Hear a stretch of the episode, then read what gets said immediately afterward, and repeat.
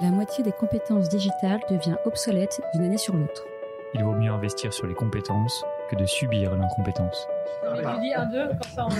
Je suis Sophie, directrice des partenariats d'OnTrain, agence de formation sur mesure pour les métiers du digital et de la tech.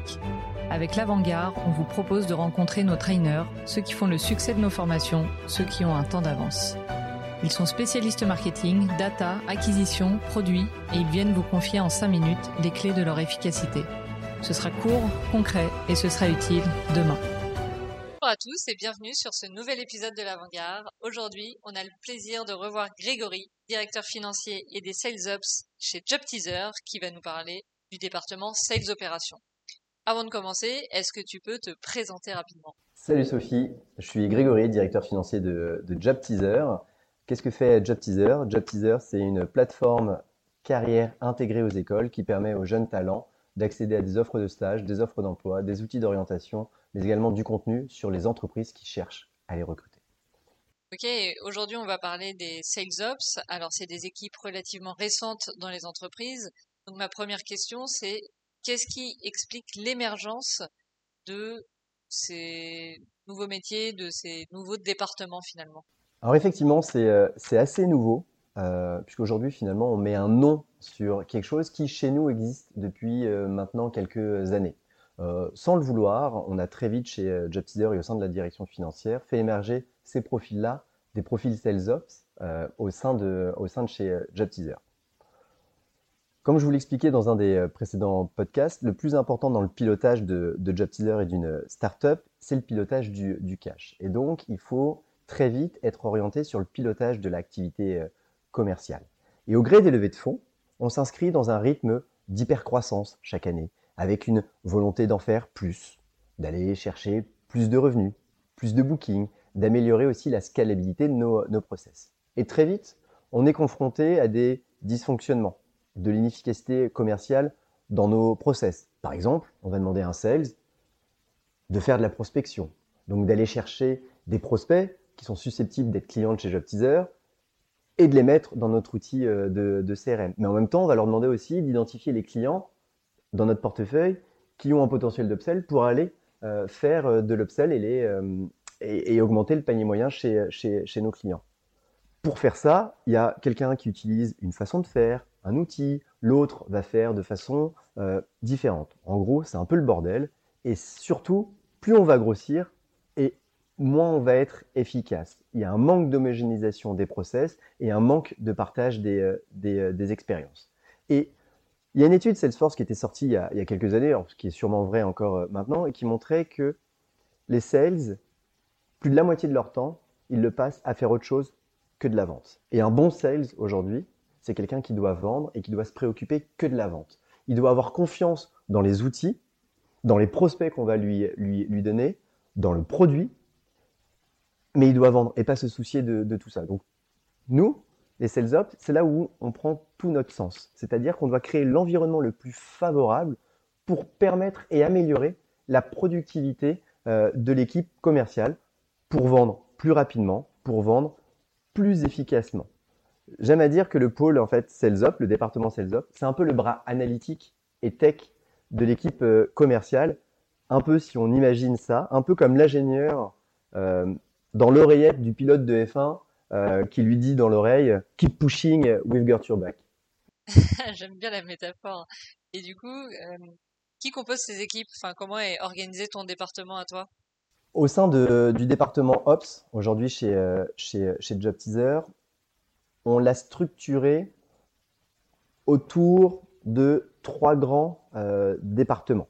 On a le Customer Care, qui va s'occuper d'accompagner les clients externes, mais également les populations internes, de manière scalable et efficace.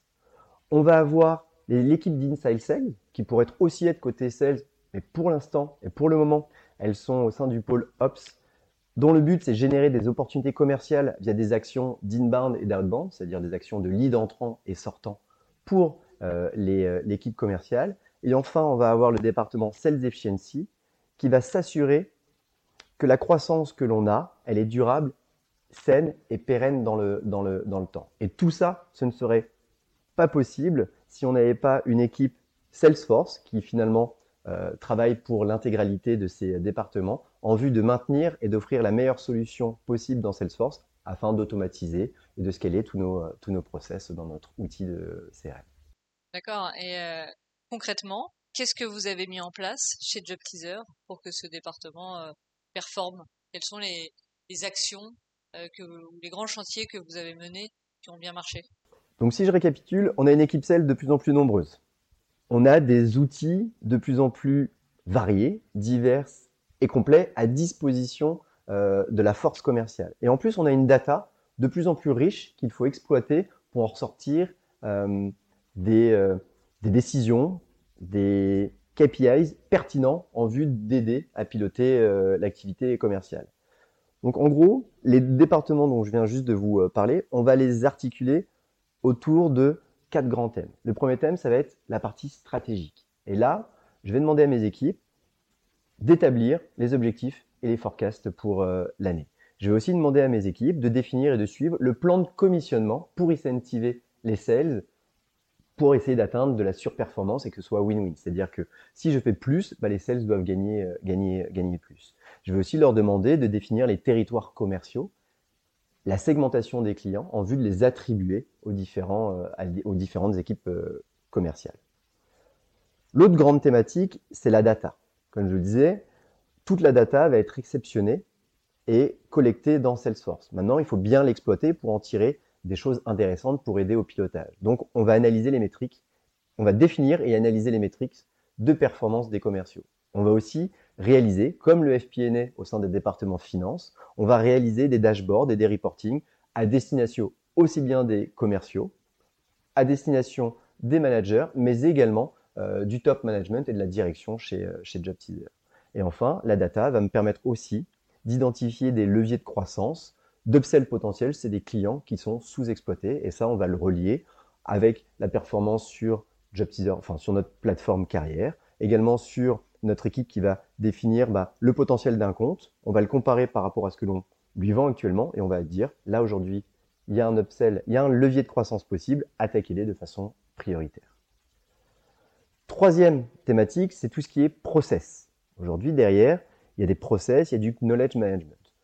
Donc, il faut harmoniser et optimiser l'ensemble des processus de vente. Ça nécessite une formation euh, ça nécessite des formations, un alignement des discours commerciaux, un alignement sur euh, la prise en main des outils de Salesforce, des process, et tout ça, c'est aussi le rôle des sales de former et de s'assurer la maîtrise de ces outils-là et la maîtrise des différents process chez JobTeaser.